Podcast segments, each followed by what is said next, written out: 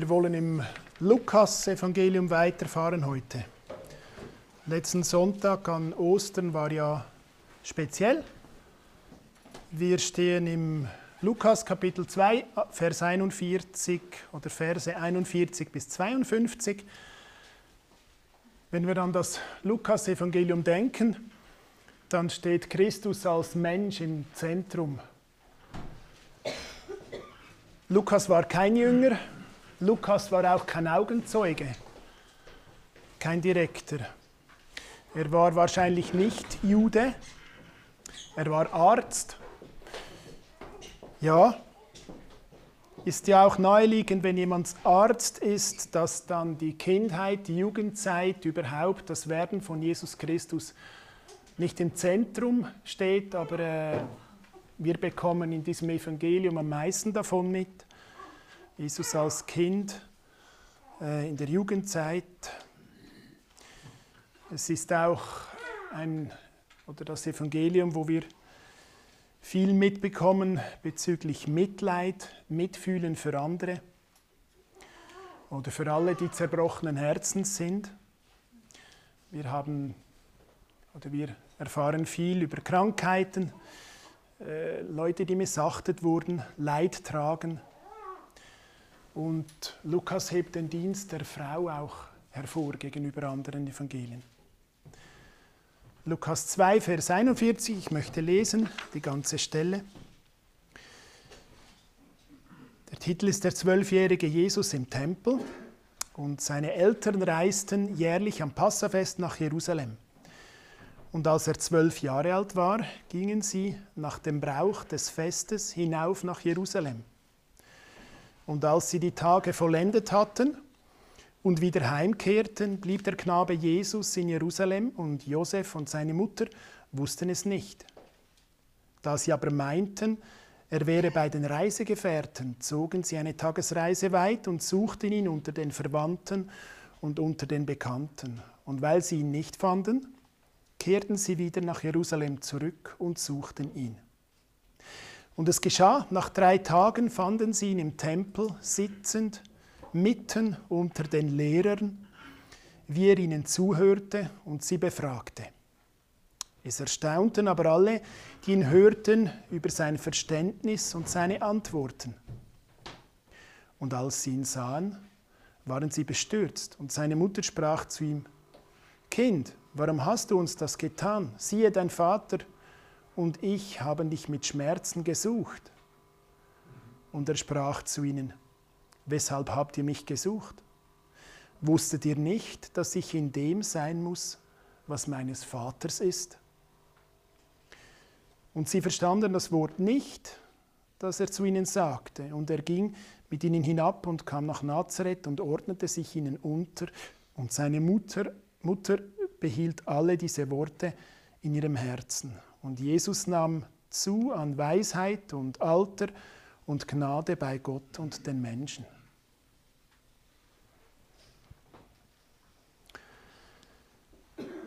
Vers 41, wenn wir, das, wenn wir das Reisen anschauen und seine Eltern reisten jährlich am Passafest nach Jerusalem.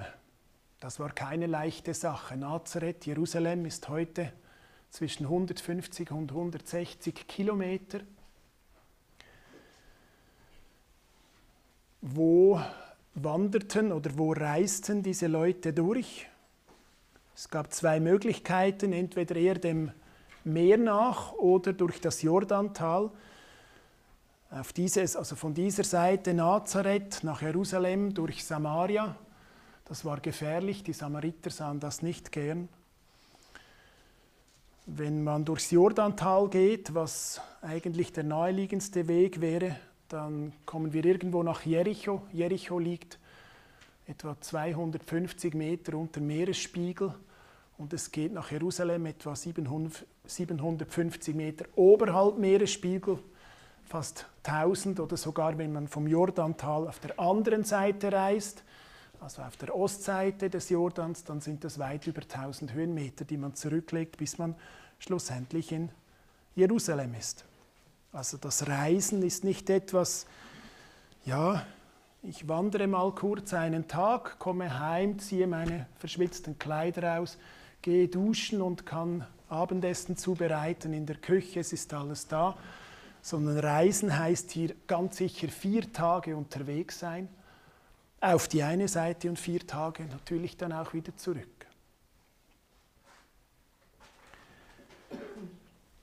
Wenn wir, also sie reisten jährlich an das Passafest, Passa, das war eines der drei Pflichtfeste, also obligatorische Feste für die Männer. Sie mussten dort erscheinen an Passa, am Pfingstfest und am Laubhüttenfest. Passa, die Erinnerung an die Erlösung, an die Befreiung aus Ägypten. Passa, das äh, so etwas wie heißt übersetzt über etwas hüpfen, etwas unberührt lassen. Also die Häuser, die Türrahmen waren bestrichen mit Blut des Passalammes oben und auf der Seite. Und Gott, der die Erstgeburt als letzte Plage der Ägypter, die, erste Geburt, die Erstgeburt tötete als letzte Plage, bevor sie nachher wirklich abreisten aus Ägypten. Ja, das ist der Hintergrund dieses Passafestes und die Erinnerung, die sollte jedes Jahr wieder da sein, jedes Jahr wieder in Jerusalem da sein, dass das passiert ist. Es ist ganz klar, wir sehen das in einem anderen Licht noch. Jesus Christus war zu diesem Zeitpunkt als Zwölfjähriger dort, lesen wir. Wir sehen heute Jesus Christus als unser Passa oder als unser Passalam so wie das lesen in 1. Korinther 5, 7, denn auch unser Passalam Christus ist ja für uns geschlachtet. Wir feiern das jeden Sonntag. Wir gedenken daran jeden Sonntag, auch im Abendmahl. Es geht um Rettung, um Erlösung vor Gericht und vor Zorn, vor dem Zorn Gottes, der auf jedem Menschen bleibt, der seine Schuld nicht los wird und Gemeinschaft mit Gott hat. Also an dieses Fest sind sie gegangen. Den Hintergrund, den wir haben, hatten sie noch nicht. Es war für sie der Auszug aus Ägypten der primäre Fokus und Gott, der sie gerettet hat.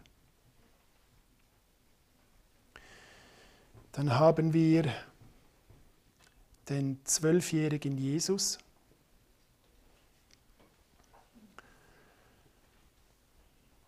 Wir bekommen im Lukas-Evangelium verschiedene Sachen mit.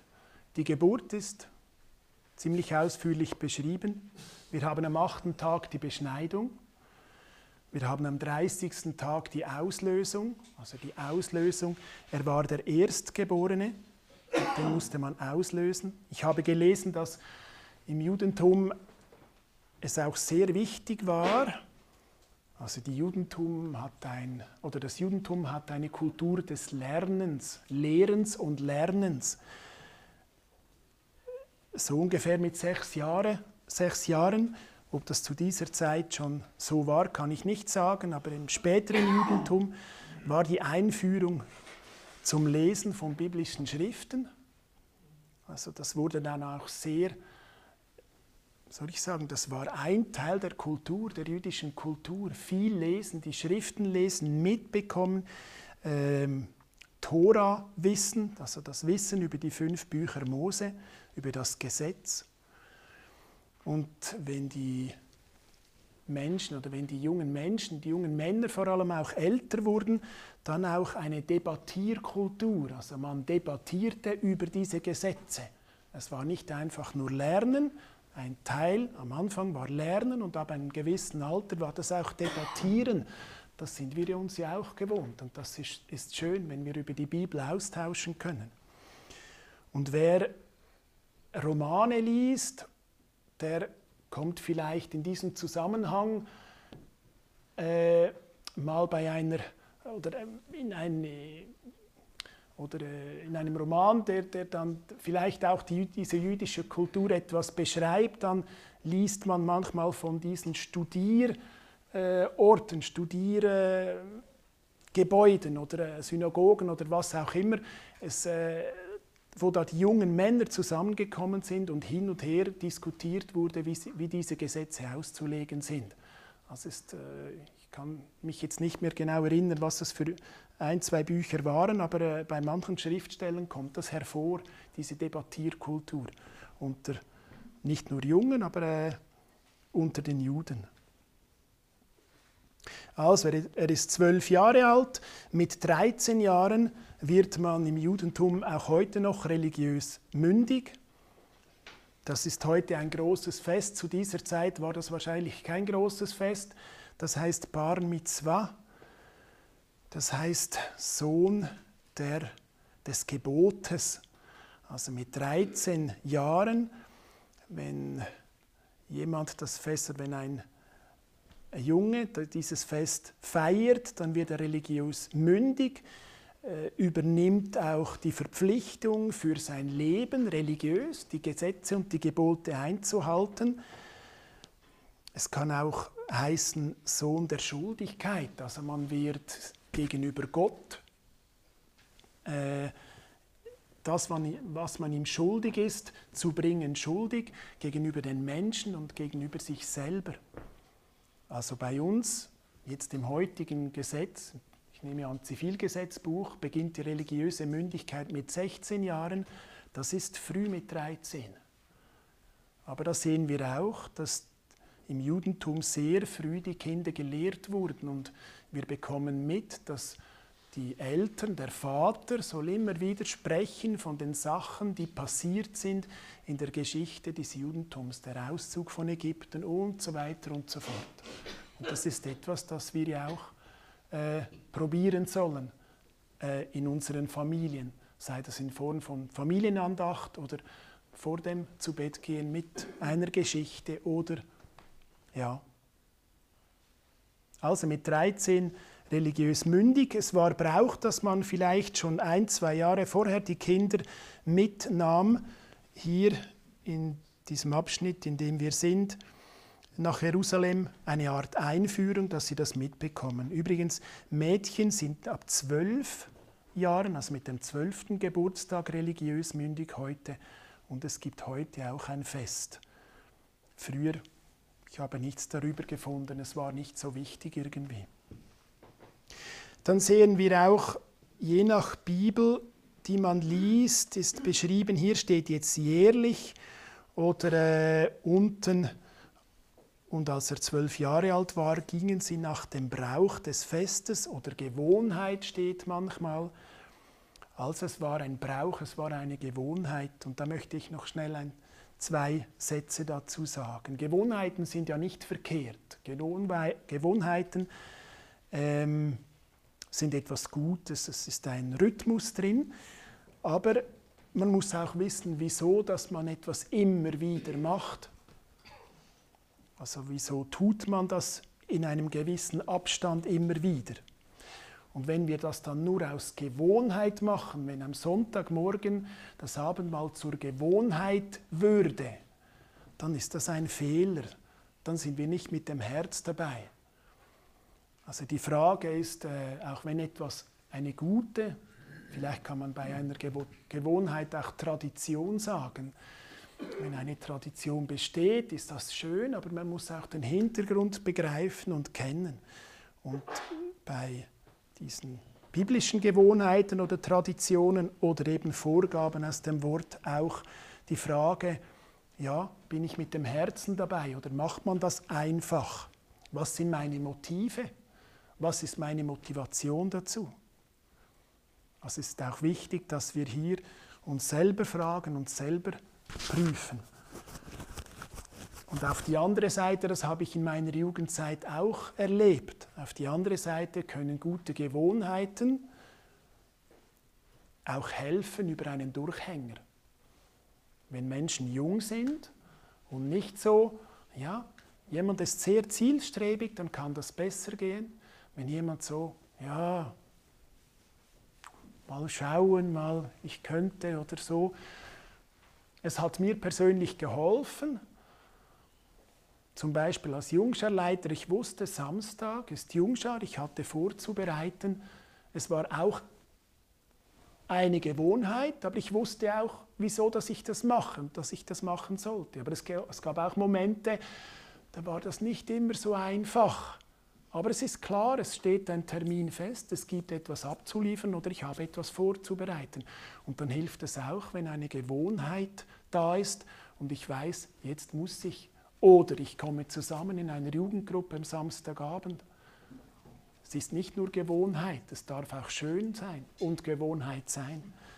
Aber es hilft so manchmal oder so vielmal für junge Menschen oder auch für jemanden, der erwachsen ist, dass es eben nicht, ja, wo man nicht gerade von sich selber aus würde. Also wenn man einen Durchhänger hat, sind gute Gewohnheiten auch etwas Gutes.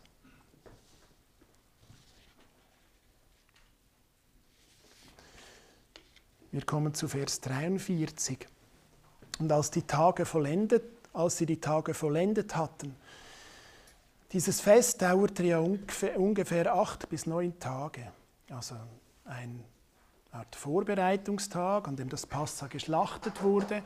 Dann eigentlich das Passa der Tag, also am Abend kommt dann eigentlich schon der nächste Tag im Judentum, wo das Passa gegessen und dann begann das Fest der ungesäuerten Brote und ein Tag danach noch die Darbringung der Erstlingsgabe und dann war das Fest der ungesäuerten Brote vom zweiten Tag eine ganze Woche, also das dauerte ziemlich lange.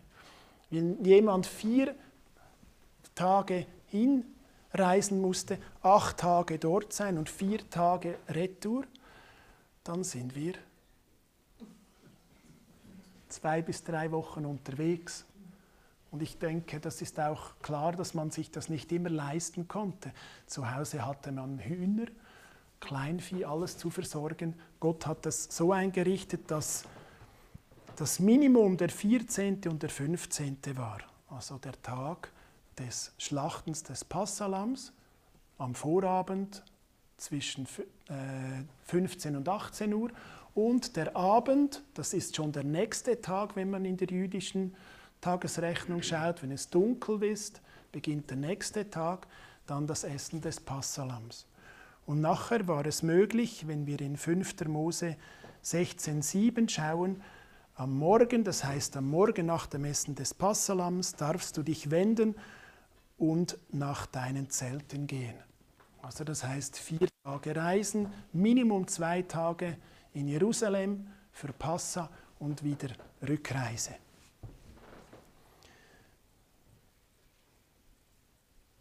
Wenn wir das Passa anschauen für uns heute, dann ist das sicher eine Anlehnung, das Passa mal, also das Lamm, Entschuldigung, das Passalam, das geschlachtet wird. Da sehen wir die Kreuzigung drin. Wir sehen am nächsten Tag beim Beginn beziehungsweise äh, das Essen des Passalams und, das und der Beginn der ungesäuerten Brote, die, das fiel auf den gleichen Tag. Da sehen wir auch die Reinheit und die Wahrheit drin, ungesäuerte Brote, also Brote, die keinen Sauerteig drin hatten, äh, die nicht vergoren waren. Das ist, wie soll ich sagen, einerseits ist es das Schnelle und die Hast beim Auszug in Ägypten und wir sehen eher die Reinheit drin. Auch wenn wir äh, also verschiedene Brote, die nicht vergoren waren, wurden gebraucht beim Tempel. Da sehen wir auch also die Reinheit, wenn gar kein bisschen Sauerteig drinnen ist, da sehen wir auch Christus drin. Und wenn wir am dritten Tag die Darbringung der Erstlingsgarbe, also das war äh, der Anfang, der Erntebeginn des, nicht des Weizens, sondern des was war Rocken? Hä? Gerste, Entschuldigung. Der Anfang der Gerstenernte, die Darbe, also eine Garbe wurde dann dargebracht und da sehen wir auch Christus. Christus als Erstling der Entschlafenen, also die Auferstehung. Ganz einfach, diese drei Sachen.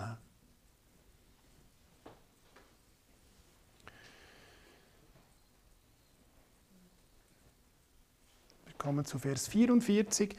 Da sie aber meinten, es wäre bei, er wäre bei den Reisegefährten, zogen sie eine Tagesweise Reit und zu, Tagesreise weit und suchten ihn unter den Verwandten und unter den Bekannten. Also, sie wussten nicht, dass er nicht dabei ist und dort blieb. Sie sind abgereist. In größeren Gruppen verliert man sich, man weiß, mit wem dass er normalerweise unterwegs ist.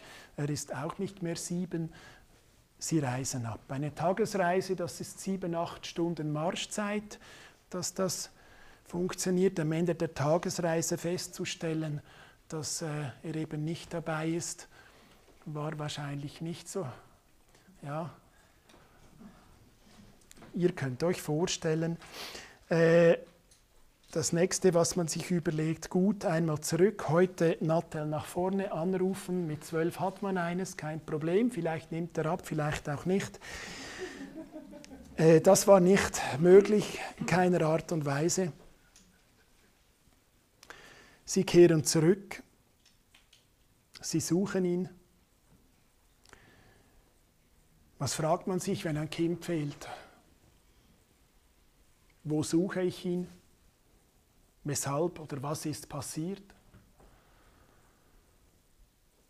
Gefühle steigen auf, eine gewisse Hilflosigkeit, eine gewisse Angst, das kann ja bis zu Zorn oder Wut, dass er jetzt eben nicht da ist.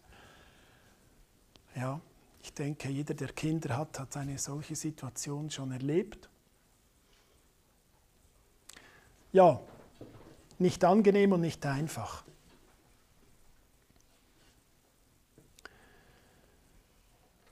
Und weil sie, aha, ja, weil sie nicht fanden, kehrten zurück und suchten ihn. Ab 6, Vers, äh, Vers 46. Und es geschah nach drei Tagen, fanden sie ihn im Tempel, sitzend mitten unter den Lehrern, wie er ihnen zuhörte und sie befragte. Es erstaunten aber alle, die ihm zuhörten, über sein Verständnis und seine Antworten.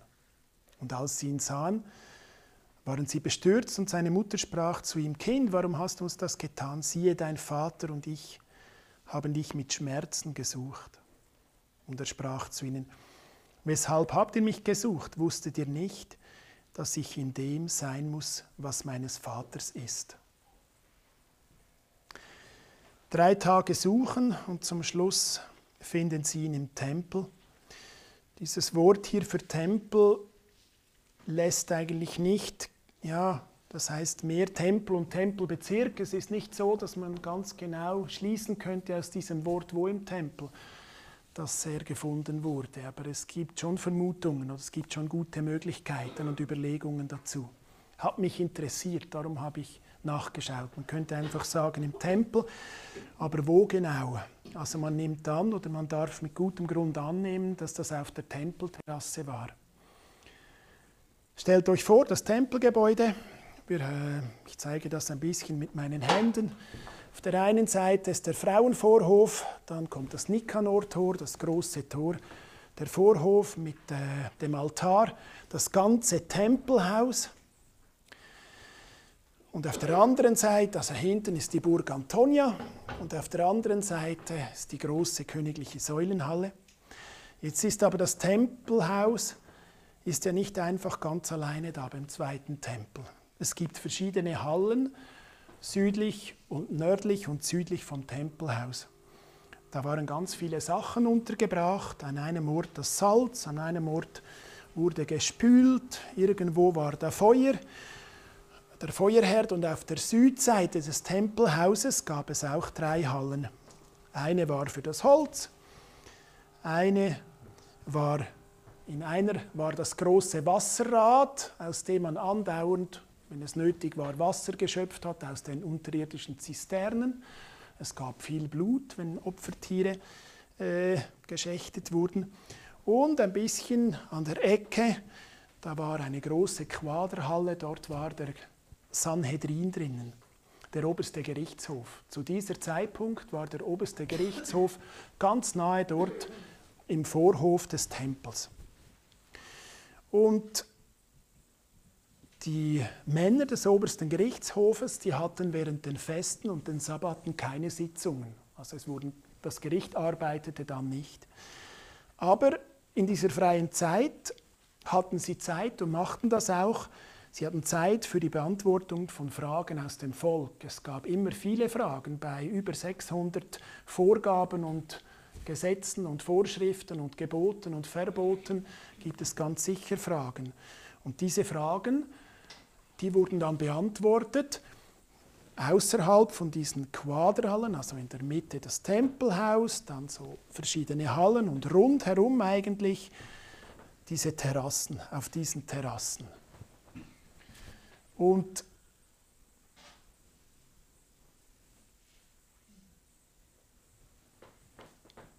Moment. Und wenn wir überlegen, dass Jesus Christus als Zwölfjähriger dort mit den großen Bibel, Bibellehrern von ganz Israel, also mit den Leuten des Sanhedrins, des obersten Gerichtshofes, so eins zu eins, eins, dass man mit denen sprechen konnte. Das ist noch so, ja, das ist noch so eindrücklich. Also ich kann, ein, ich kann nicht einfach am, Bund, also am 1. August nach Bern gehen, ins Bundeshaus und dann sagen, äh, dann denken auf dem schönen grünen Rasen äh, um das Bundeshaus, da kommen jetzt vier, fünf Bundesräte und die sprechen mit der Bevölkerung.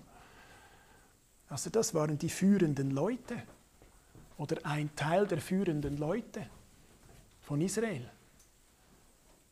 Und auch Leute, die sich in der Schrift gut auskannten. Es ist auch ein Teil davon sicher, was die Bibel die Bauleute nennt, wenn wir äh, in den Psalmen lesen oder äh, in den Evangelien. Also, er hörte zu, er befragte, die Leute dort waren erstaunt über sein Verständnis, über sein Verständnis, aber er gab auch Antworten und wenn er auch Antworten gab, dann wurde er auch befragt. Also es war ein, etwas, das im Judentum normal ist, ein Hin und Her mit Fragen und Antworten und Abwägen und Debattieren.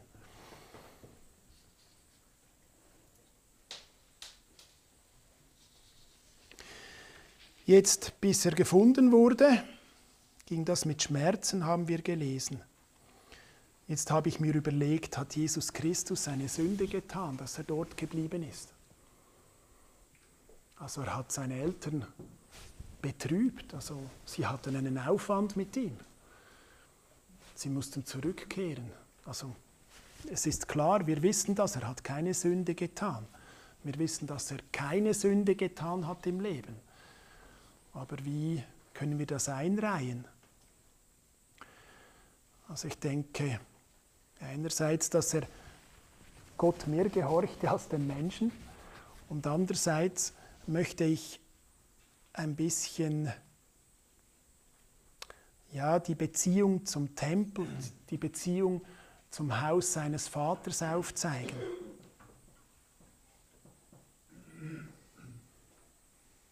Jesus war die ganzen circa 32 Jahre, die er als Mensch auf der Erde gelebt hat, ja, gelebt hat, ja in einem, ich sage, in einem menschlichen Körper gebunden, ganz Gott und ganz Mensch. Es ist ganz nachvollziehbar, dass es ihn zum Tempel zieht. Es ist zu diesem Zeitpunkt der irdische Ort, den er selbst bzw. sein Vater bestimmt hat, dass er seinen Namen dort wohnen lassen wollte. Dieser Ort wurde erwählt, wir wissen das oder bekommen das mit, auch im, vom König David und ja, schon bei Abraham, Berg Moria. Dort will er sein, dort will er sich aufhalten. Ich denke nicht, dass das ungehorsam ist. Nein, ich denke, das ist für ihn der Ort der Vollkommenheit. Wo möchte er sonst sein? Obwohl wir in den Evangelien mitbekommen, dass er an vielen anderen Orten war, er hatte einen Auftrag, den Menschen das Reich Gottes nahezubringen. Und doch denke ich, war das der Ort, wo er am liebsten immer gewesen wäre in seiner Erdenzeit. Wieso denke ich das? Äh, etwa zwei Jahrzehnte später lesen wir Also ist Jesus Christus wieder im Tempel. Wir lesen in Johannes 2,16 vom Haus meines Vaters. Nein, Entschuldigung, genau. Also beim Beginn des öffentlichen Dienstes. Wir lesen bei diesem Beginn seines öffentlichen Dienstes auch von der ersten Tempelreinigung. Und da steht ein Zitat, die Jünger erinnern sich an ein Zitat aus Psalm 69,10, der Eifer um dein Haus verzehrt mich. Also, er räumt den Tempel aus von Sachen, die dort nicht hingehören. Die Taubenverkäufer, die Geldwechsler und so, die sind nicht falsch, aber sie sind am falschen Ort unterwegs. Sie gehören nicht auf den Tempelvorplatz. Das ist ein Ort zum Beten und um anzubeten, um Gott zu begegnen. Das ist das Problem. Nicht, dass es kein äh, Geldwechsler äh, haben oder dass kein Geldwechsler sein darf, dass keiner Tauben oder andere Tiere verkaufen darf, das ist nicht der Fall, sie sind am falschen Ort unterwegs. Also der, der Eifer um dein Haus verzehrt mich. Und wenn wir an Palmsonntag schauen, nach dem Einzug, das zweite Mal, dass Jesus äh, den Tempel reinigt oder die Leute aus dem Tempel treibt, die eben äh, ein Geschäft darin machen. Da steht, mein Haus wird ein Bethaus genannt werden. Und wenn man die Stelle im, ich glaube, Jesaja anschaut, steht noch für alle Völker. Also das ist das Ziel. Nicht irgendwie ein Markthaus, nicht irgendwie etwas, in dem Geschäfte getrieben werden, sondern ein Bethaus. Und wir bekommen auch mit, dass die Bauleute hier waren. Die Bauleute in der Schrift, das waren, wenn wir das anschauen, die Gelehrten der Tora. Sie waren auch hier im Tempel zu Hause. Er hatte viele harte Konfrontationen und Diskussionen mit diesen Personen. Also das war die Beziehung zum Tempel. Vielleicht, vielleicht ein, zwei Überlegungen dazu, zum Beispiel in der Passionswoche. Führende Priester, Schriftgelehrte, Älteste, sie fragen ihn, mit welchem Recht räumst du den Tempel? Die Frage, ist er der Messias? Hat er Recht? Dann stehen wir unter ihm. Ist er nicht der Messias? Dann ist er ein Aufrührer. Wir müssen ihn töten. Also einfach alle diese Fragen ja, im Tempel. Er spricht während der Passionswoche im Tempel mit den Pharisäern, mit den Herodianern. Es geht um die, Ste die Steuern für den Kaiser. Er spricht mit den Sadduzäern. Es geht um die Auferstehung. Zu guter Letzt kommt noch ein ganz spezieller Schriftgelehrter. Ein Schriftgelehrter, der ein Spezialist für Rechtsfragen der Tora ist. Und wenn wir Matthäus 22, 35 lesen, hier fragt dieser Rechtsgelehrte, Lehrer, welches ist das große Gebot in, der, in dem Gesetz? Der Jesus, der Jesus antwortet, erstens den Herrn lieben und zweitens, es ist ihm gleich, den Nächsten lieben. Und der Spezialist für Tora-Rechtsfragen musste ihm sagen, also musste ihm mitteilen, dass er die Wahrheit redet und er hätte selber nicht besser das Gesetz zusammennehmen können auf dieses eine Gebot. Nachher wagte niemand mehr ihn zu fragen. Also diese paar Beispiele, um zu zeigen, wie sehr am Herz dass Jesus Christus dieser Tempel lag, dass er dass dieser Ort heilig war, dass, möglich, dass es möglich war, für alle Leute dorthin beten zu kommen und auch, dass es gebührend und würdig war, dass eben nicht das war, was nicht dorthin gehörte. Er hatte eine sehr innige Beziehung zu diesem Ort, zum Hause seines Vaters.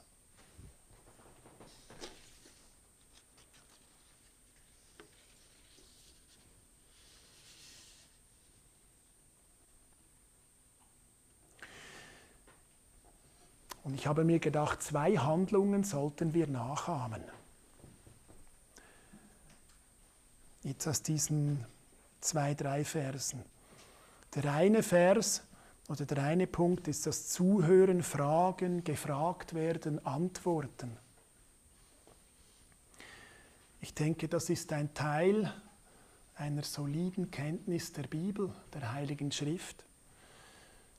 Selber lesen am Morgen, stille Zeit oder etwas, ja, vielleicht in einem Kommentar zur Bibel, das ist gut, aber im Austausch mit den anderen, das fordert einem und fördert einem.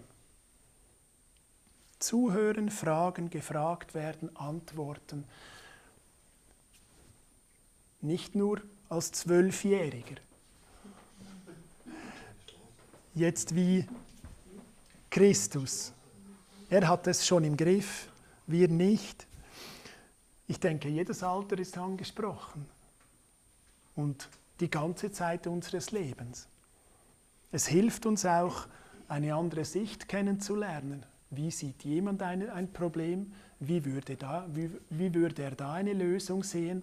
Oder was weiß er noch dazu? Wir tragen am Sonntagmorgen auch in der Stunde vorher zusammen und es ist immer schön, was zusammenkommt und wie es auch zusammengeht.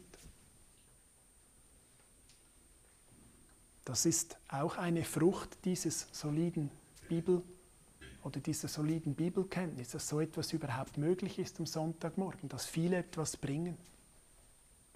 Das ist der eine Punkt. Und der zweite Punkt,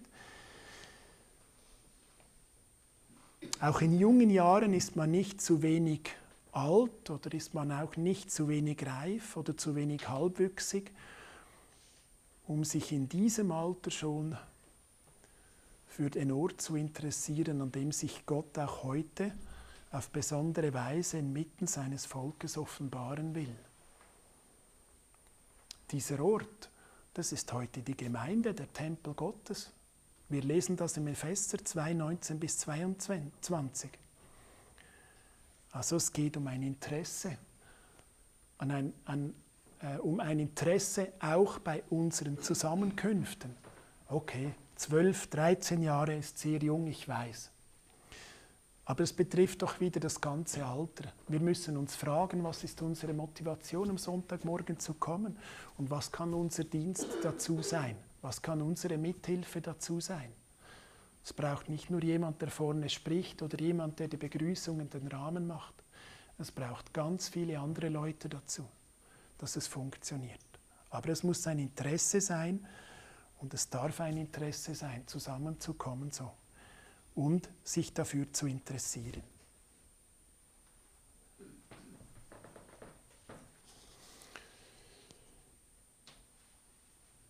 Vers 50, und sie verstanden das Wort nicht, das er zu ihnen sagte.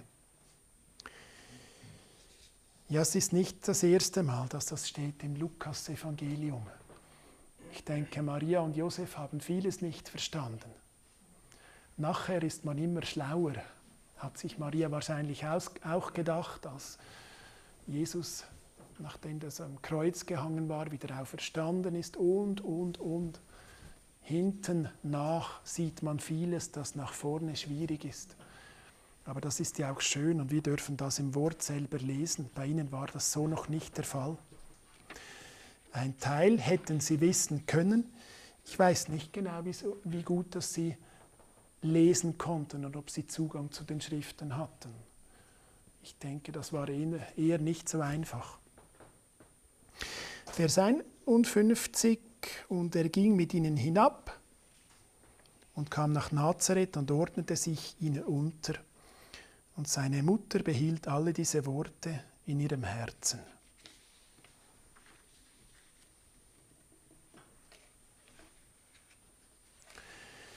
Also, wir lesen hier das nächste Mal etwas als, also als Zwölfjähriger und als Jesus circa 30 Jahre alt war und seinen öffentlichen Dienst begann. Vielleicht noch, er hat ihn nicht äh, mit 21 oder 22 begonnen, kurz nachdem, dass er ja, gerade erwachsen geworden ist in der heutigen Zeit, sondern er hatte eine gewisse Reife. Aber es liegen hier 18 Jahre zwischendrin. Und er ging mit ihnen hinab und kam nach Nazareth und ordnete sich ihnen unter. In einer anderen Übersetzung heißt, er wurde ihnen untertan. Also in allem, in Arbeit, in Familie, das geschah ohne Murren oder ohne Verzug, wenn man etwas von ihm verlangte. Ja, ich denke, seine Eltern haben viel gestaunt. Aber das heißt nicht, dass unsere Kinder gleich sein müssen. Kinder sind Kinder heute und sie haben nicht die gleichen Voraussetzungen. Und da sind wir als Eltern bemüht, bemüht dass wir sie zum, zu Jesus Christus führen. Das Gleiche wie Christus in ihnen zu sehen wäre schwierig.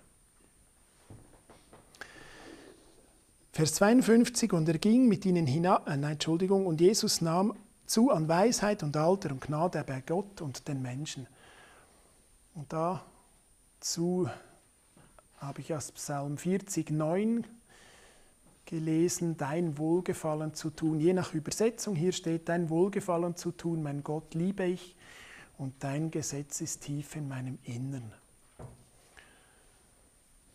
Also es war ihm das Wichtigste, den Willen Gottes zu tun, Lust haben, Lust zu haben daran, es zu lieben. Wenn jemand das tut, dann, und das in der ganzen Familie geschieht, dann ist Harmonie in der Familie. Es war für ihn kein Problem, alle Gesetze einzuhalten. Für uns und unsere Kinder ist das nicht immer so, aber bei ihm war das so. Wenn wir hier Alter, das Wort Alter anschauen, dann heißt das nicht nur das Alter in Jahren, es heißt auch die Körpergröße. Und das steht bei Gott und den Menschen.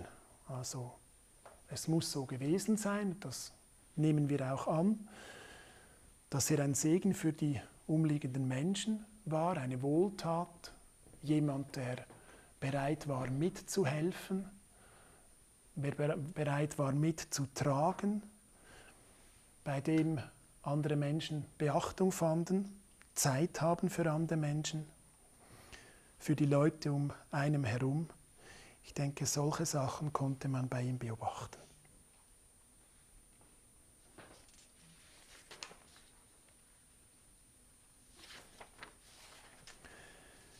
Gut, wir haben als Zusammenfassung Jesus Christus als Zwölfjähriger im Tempel.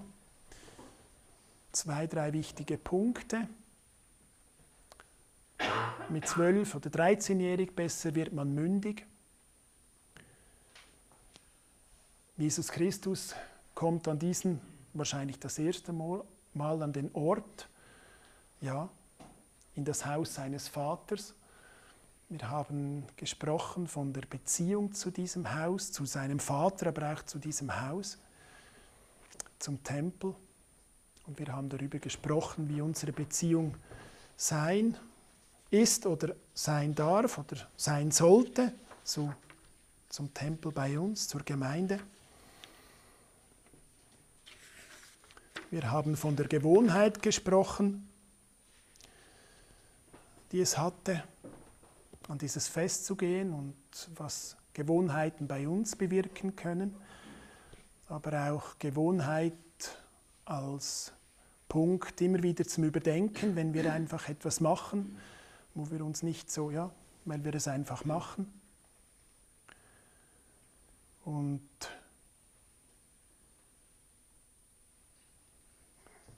schlussendlich das Begreifen, dass Jesus Christus, ja, ich denke mit zwölf an diesem Ort das erste Mal war, aber auch ankommen, angekommen ist und wirklich nach Hause gekommen ist. Diese innige Beziehung zu Gott, aber auch zu diesem Ort. Er hat mich, äh, ja, er hat mich berührt. Ich habe mir das noch nie so überlegt. Dass Jesus Christus eine so starke Beziehung zu diesem Ort hatte. Eigentlich logisch kann man sagen. Und doch, wenn man diese Sachen zusammenzieht und zusammensetzt, und dann auch die Frage, ja, wie ist meine Beziehung zur Gemeinde, zum Tempel Gottes heute? Dass wir uns das überlegen und wir uns fragen und wir haben bemerkt, dass er viele Dienste getan hat im Tempel, hat mit vielen Leuten geschaut, äh, vielen Leuten geredet, er hat probiert, bei den Bauleuten, bei den wichtigen führenden Personen Einfluss zu nehmen und sie zurechtzuweisen. Ja, was ist unser, Auftrag in diesem Tempel heute, in unserer Gemeinde? Gut, mit dem möchte ich schließen. Noch beten. Herr Jesus Christus, danke vielmals, dass du ja, uns gezeigt hast oder dass wir aus deinem Wort entnehmen können, wie deine Beziehung war zum Tempel. Sie war innig, du hast diesen Ort geliebt und warst sehr, sehr, sehr gerne dort. Hast aber auch Schwierigkeiten gesehen, Personen, die irgendwie nicht dahin gepasst haben. Hast mit diesen Personen geredet, geschaut, entgegnet, hast dich nicht gescheut. Und zum Schluss bist du genau von diesen Personen ans Kreuz gebracht worden. Danke vielmals, dass du, wir haben dich jetzt als Zwölfjähriger in dieser kurzen Schau erleben dürfen. Danke vielmals, dass du nachher aufgetreten bist als 30-Jähriger. Den ganzen Lauf, wie dein Vater in sich vorgestellt hat, in seinem Willen gegangen bist und am Schluss wie wir uns in der ersten Stunde daran erinnert haben, am Kreuz unsere Schuld getragen hast, dass wir frei ausgehen. Danke. Und danke, Vater im Himmel, dass du Lukas dieses Evangelium schreiben hast lassen, wo wir das mitbekommen, das ganz menschliche, diese ganze menschliche Seite von dir. Amen.